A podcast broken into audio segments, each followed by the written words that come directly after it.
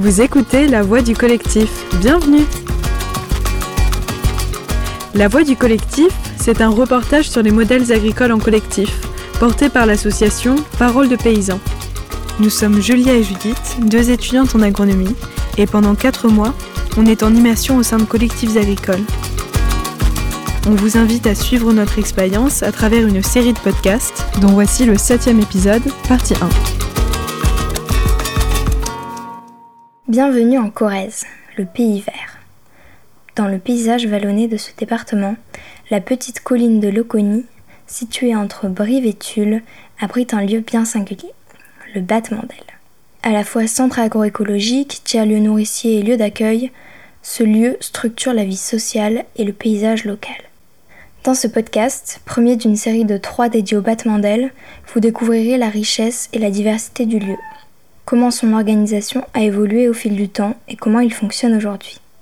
On laisse Ambre, salariée de l'association, décrire le lieu. On est en haut d'une colline. Il y a un grand bâtiment euh, bioclimatique euh, en bois avec euh, plein de fenêtres qui fait qu'on voit, on voit dehors tout le temps quand on est dedans. ce bâtiment, il est bordé d'arbres. On a une vue sur le contrebas de la colline on est euh, entouré aussi par, euh, par des yourtes, par des bâtiments euh, en, bois, en terre paille. voilà, c'est et puis il y, a beaucoup de fleurs. c'est un peu un, cadre, un cadre idyllique. Ce lieu n'a pas toujours ressemblé à ce petit coin de paradis. Il aura fallu plus de 15 ans, beaucoup de brailles de matière grise pour que cette prairie se transforme en oasis de biodiversité où les projets fourmillent.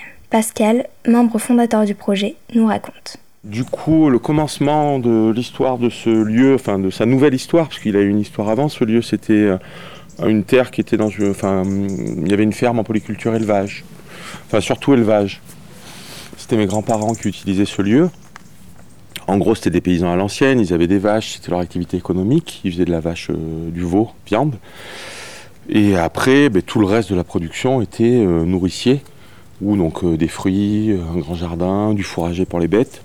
Mais ils ne tiraient pas d'économie de ça. Par contre, ils faisaient du troc ou ils donnaient, voilà. Sauf qu'ils faisaient un peu de noix pour amener un, peu un petit peu de sous, mais c'était pas grand-chose.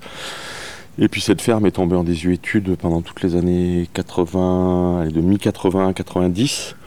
Quand je dis en désuétude, c'est que les parcelles ici, les 5 hectares, ont été louées à un paysan euh, qui faisait le minimum en fait. Il prenait les primes, il mettait ses troupeaux, mais il faisait très peu d'entretien. Donc petit à petit, ça s'est dégradé. Et puis moi, donc tout début 2000, j'ai demandé à mes grands-parents si je pouvais euh, récupérer cette partie-là pour pouvoir y développer euh, ce que j'ai appelé moi un centre agroécologique et culturel. Ils ont dit oui, après pas mal de discussions. Ma mère a dû faire la médiatrice, puisqu'à l'époque j'avais 23 ans, quoi, quand je leur ai posé la question, euh, et il y avait un fossé culturel. Donc il a fallu négocier avec le paysan qui avait les terres, qui avait un bail. Il, il aurait pu dire non. Mais il a dit oui, et donc on a pu se projeter, ça c'était en 2003. Ouais à créer ce lieu. Donc ici, c'était euh, des prairies à vaches, il n'y avait rien. C'était très très vierge, là on voit beaucoup d'arbres, beaucoup de végétation. Mais finalement, il y avait juste de la prairie, il y avait ce bosquet euh, du camping, là où il y a les pins. Et puis il y avait une petite lisière euh, de châtaigniers en bas, le gros tilleul qui est devant chez moi, et c'est à peu près tout. Donc les de 2002 à 2005, j'ai réfléchi un peu tout seul dans mon coin. J'ai commencé à préfigurer un peu le projet, à, l'écrire, à sonder les collectivités locales pour voir s'il y aurait moyen d'avoir des financements publics. Et puis, euh, courant 2004, les choses étaient bien établies. Et donc, c'est à ce moment-là que, euh, j'ai commencé à, aller rencontrer, voir des copains, des personnes ressources pour dire Bon, ben, ça serait bien qu'on monte l'assaut, est-ce que ça vous branche? Les gens ont dit OK. Et donc, on s'est retrouvé avec un groupe d'une cinquantaine de personnes qui étaient OK pour. Euh, mettre l'impulsion pour créer le lieu et les collectivités locales qui ont dit ben nous si vous travaillez bien, enfin si vous êtes euh, compétent par rapport à vos ambitions, on suivra financièrement. Donc en 2005, on crée l'association de battement avec comme objectif la mise en œuvre du centre agroécologique et culturel. Donc la mise en œuvre, c'est fabriquer le lieu physique, et par ailleurs mettre en place ces activités d'hébergement, restauration, production agricole, location de toilettes sèches, c'était dans nos Ça paraissait être un bon, un bon moyen. Euh, et puis tout un programme euh, d'animation, formation dédié au public. Donc l'association se crée et pendant 5 ans, donc jusqu'à 2010 à peu près, eh bien, on a mis en place des animations pour les scolaires, jardin pédagogique, un programme d'ateliers, de, stages pour les locaux, donc on appelle ça des stages d'autonomisation apprendre à affûter une tronçonneuse, à faire un petit, à démarrer un jardin vivrier, euh, à faire de la soudure, enfin les, toutes les petites choses nécessaires quand même pour euh, être prêt pour une éventuelle crise majeure. Au départ du projet, l'association Le Battement d'Aile était centrale. Mais au lancement, Pascal avait une entreprise de maraîchage, Humus. Pourquoi avoir fait le choix de combiner ces deux structures? Il nous répond. Alors l'entreprise agricole, la démarche de l'époque, c'était euh, compliqué de monter le battement d'aile. C'est un gros machin, j'étais tout seul, il faut fédérer du monde, euh, il faut trouver de l'argent. Euh, et puis arriver avec un centre agroécologique comme ça, par rapport à la population locale, hmm, pas évident, c'est il y a 20 ans quasiment. Hein les populations locales euh, regardent ça euh, d'un œil un peu, mais qui sont ces moralisateurs, qui vont nous apprendre la vie. Et c'est pas illégitime dans l'absolu. Hein. Des gens qui ont 60 ans, ils vont arriver une bande de, de vingtenaires un peu tout fou. Bon. Et donc poser une entreprise agricole, tout de suite en mode production, euh, travail, nourrir la population, et ça, ça a intéressé, et ça posait pas de problème. Un maraîcher bio, enfant du pays qui s'installe, ça c'est pas mal. Euh, il y avait cette euh, stratégie-là. Il y avait la stratégie que ça permettait aussi de tout de suite démarrer une activité euh, visible, et puis qui est un peu la base, les fondements de ce projet-là. Quoi, c'était pas juste de faire un, centre touristique. Quoi, la production, elle est importante dans le truc de, concrétiser des idées. Et puis moi, j'étais pas sûr d'y arriver, donc à monter le battement d'aile. Donc avoir une activité économique par ailleurs, c'était pertinent puisque ben, s'il y avait une impossibilité, d'un côté, eh bien moi j'aurais pu étendre euh, la production agricole. Qu'est-ce qui guidait l'avancée du projet? Quels étaient vos objectifs sur le lieu? Euh, Donc cet endroit, le but c'était de, d'établir sur un petit coin de Corrèze un lieu euh, qui deviendrait une espèce de... oui, de, de, vitrine, une espèce de vitrine entre guillemets, j'aime pas trop le mot, mais où on pourrait vérifier que des alternatives sont possibles. Parce qu'en fait, on se rendait compte, d'abord, on était jeunes, et on se rendait compte que le blabla, le discours, c'est pas très porteur, donc le mieux, c'est de se retrousser les manches, de mettre les mains dans le cambouis et de faire. Et donc, euh, le lieu, l'idée, c'était qu'il était tourné vers la population, vers le public, un lieu ouvert, pas une communauté autonome, mais plutôt un centre dédié euh, au public, aux visiteurs, à la formation, euh, pour que les personnes puissent constater que construire un bâtiment bioclimatique, basse consommation en Corée, c'était possible. L'assainissement écologique, ça existait. Euh, une, autre, euh, une autre vision du paysage.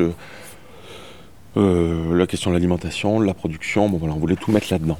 Donc le centre agroécologique, ses différentes fonctions, c'était un lieu d'accueil, donc dormir, manger, autour une structure paysager en éco-paysage avec un espace de production agricole, pour aussi euh, apprendre à, bah, comment on peut produire autrement, plutôt à l'échelle euh, une petite production vivrière, donc pas forcément pour les professionnels euh, maraîchers par exemple. Qu'est-ce qu'on voulait faire encore? Oui, l'idée c'était que ici ce soit un lieu qui soit autogéré, donc qu'on éradique la notion d'hierarchie institutionnelle, ou en tout cas institutionnalisée dans une structure. Donc on a mis ça en place. Voilà, et tout ça, euh, nos activités, enfin notre grosse activité, c'était, et c'est encore quand même pas mal, la transmission. Aujourd'hui, on peut dire que ces objectifs sont atteints. Ambre nous décrit ce qui se passe actuellement sur le lieu, les activités qui sont portées par l'association, comme celles qui ont émergé indépendamment. C'est vrai que le battement d'aile a été euh, ces 15, euh, enfin ces 12 dernières années un centre agroécologique et culturel et de transmission Aujourd'hui, hum, c'est un petit peu différent. Euh, on essaye plutôt que ce soit euh, un lieu qui soit euh, occupé par plusieurs structures. et donc pas forcément que de l'agroécologie. on a, il y a des associations comme Mosaïque qui font de, l'accueil de migrants une semaine par mois.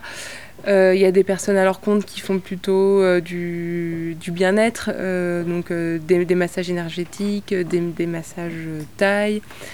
Il y a des associations qui sont en effet sur de la transmission, mais de la transmission plus large. donc ça peut être des ateliers de, cuisine végétarienne avec l'association Diptyque. Avec l'association Hortiphonie, c'est plutôt euh, on reçoit ici du public scolaire et c'est plutôt de la sensibilisation à la nature, mais du coup en général et pas seulement euh, à l'agroécologie et au maraîchage.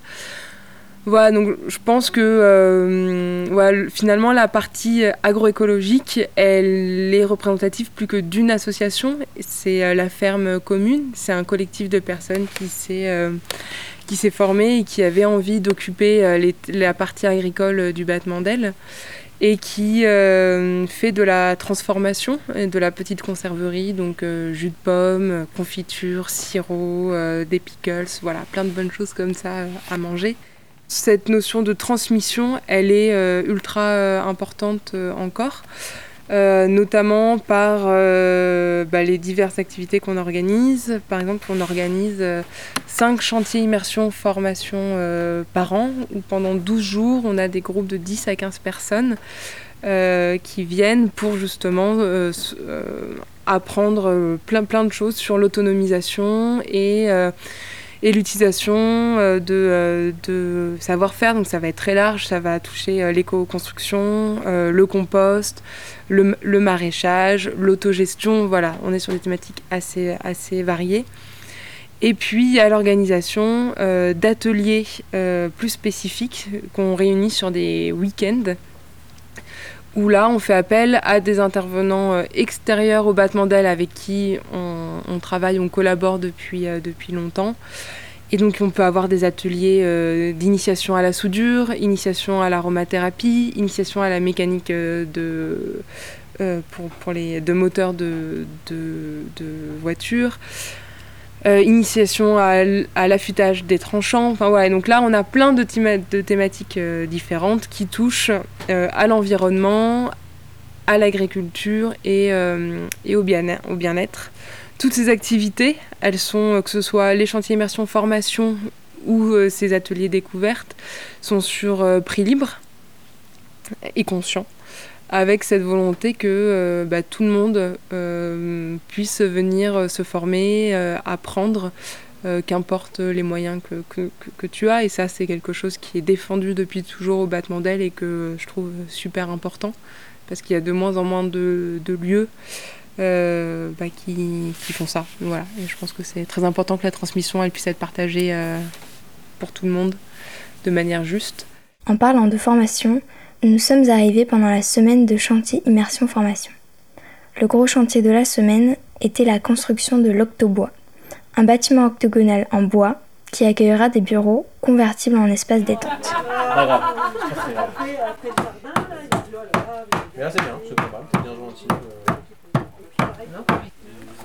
Ouais, c'est pas mal. Puis bien, bien performer la, la lame. pour garder un. Je sais... Ah non, on est dans le bon.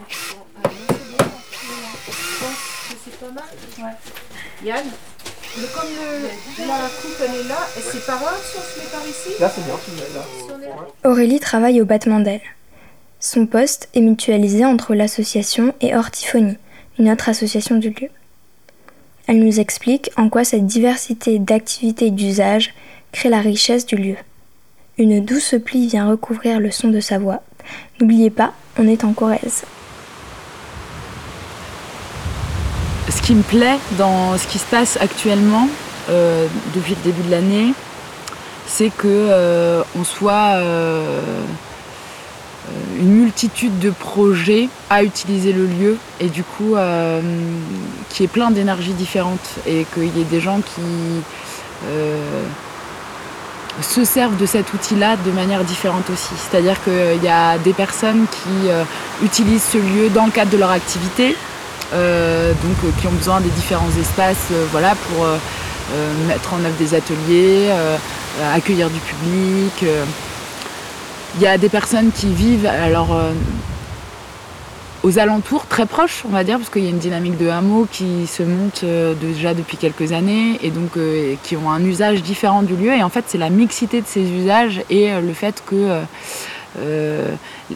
il n'y ait pas seulement, on va dire, des utilisations qui se juxtaposent, mais que le tout se croise et que les gens échangent, s'enrichissent réciproquement, enfin essayent en tout cas. Et, du coup créer des passerelles et, c'est ça en fait que je trouve très riche ici. Euh, et c'est dans ce sens-là où ça rappelle un peu la vie euh, de village, c'est-à-dire que bah, par exemple, euh, en ce moment c'est une période où il y a pas mal d'activités parce qu'on accueille les chantiers immersion formation. Du coup, du fait qu'on accueille les chantiers immersion formation, bah, il y a les repas du midi euh, qui sont pris collectivement avec ce groupe.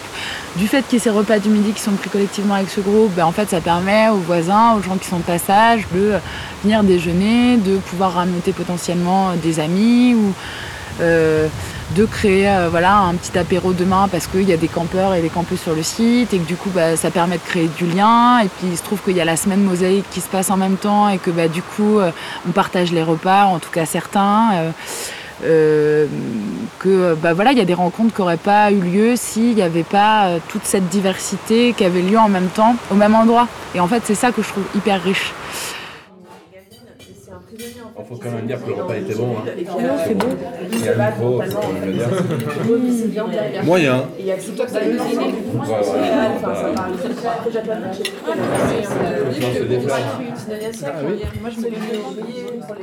Après le repas, on en profite pour interviewer Mylène, qui nous parle de l'importance de la formation sur le lieu. Ici, la sensibilisation aux enjeux environnementaux et le partage des savoirs s'adressent à toute catégorie sociale et âge confondu. C'est ce que revendiquent beaucoup d'associations sur la colline, notamment Mosaïque, l'association que Mylène porte. Eh bien, Mosaïque, euh, c'est une association euh, qui est née en octobre 2018 en fait, c'est en arrivant au Batmandel, euh, moi j'étais éducatrice spécialisée. J'ai vu un lieu où il y avait beaucoup d'activités coopératives, euh, beaucoup de rencontres avec des personnes différentes, des hébergements, de la restauration, un lieu magnifique dans la nature, puis déjà euh, une philosophie de l'accueil qui était très, enfin qui était bien en place.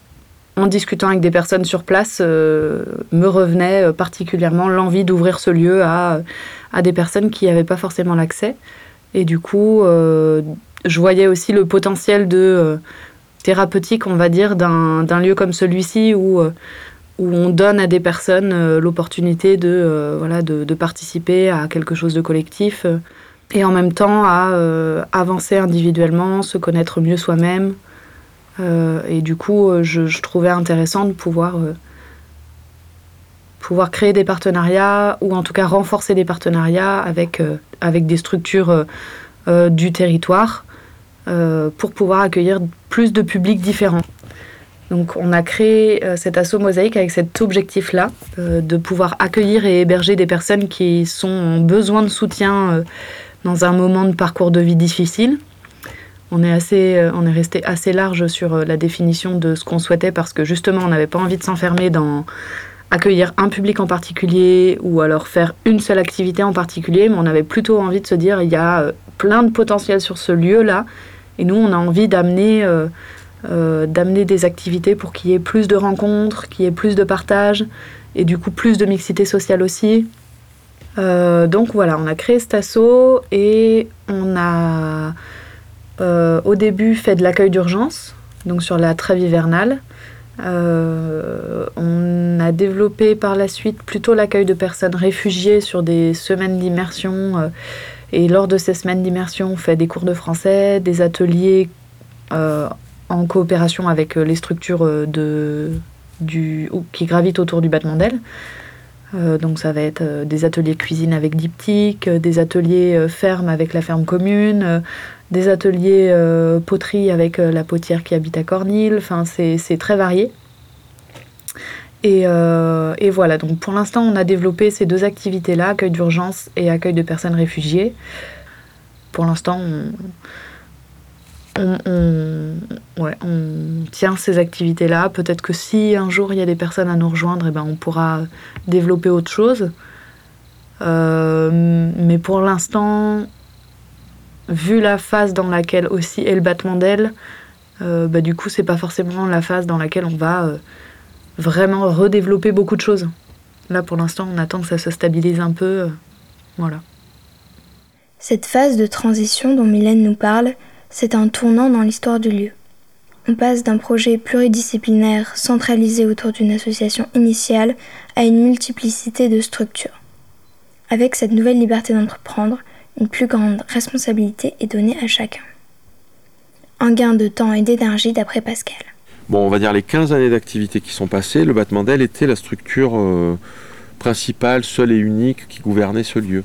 Et puis petit à petit, on commençait à. Ben, des personnes ont quitté le battement d'aile, puis se sont établies juste à côté et ont commencé à monter de nouveaux projets. Et donc petit à petit, la réalité de ce lieu, c'est devenu, euh, ben, il y a le battement d'aile, mais il y a plein de structures autour. Et est-ce que c'est bien normal que le battement d'aile soit décisionnaire et puis aussi le seul à, à prendre la pression économique finalement? Donc des deux côtés, il y avait des interrogations, ce qui fait que là, depuis euh, un an, on a plutôt décidé que le battement d'aile allait devenir euh, moins central. Et donc on a monté un espèce de comité de pilotage, un un peu classique, où chaque structure est représentée. Et ce sont toutes ces structures-là qui, portent, euh, qui portent le lieu finalement. Le battement d'aile restant l'entité juridique, puisqu'il y a des prêts bancaires, et puis qu'elle est connue finalement localement très, et puis nationalement un petit peu. Donc c'est quand même le battement d'aile qui propose le programme de formation, qui gère euh, euh, toute la partie ben, liée aux investissements et au remboursement des, des, frais.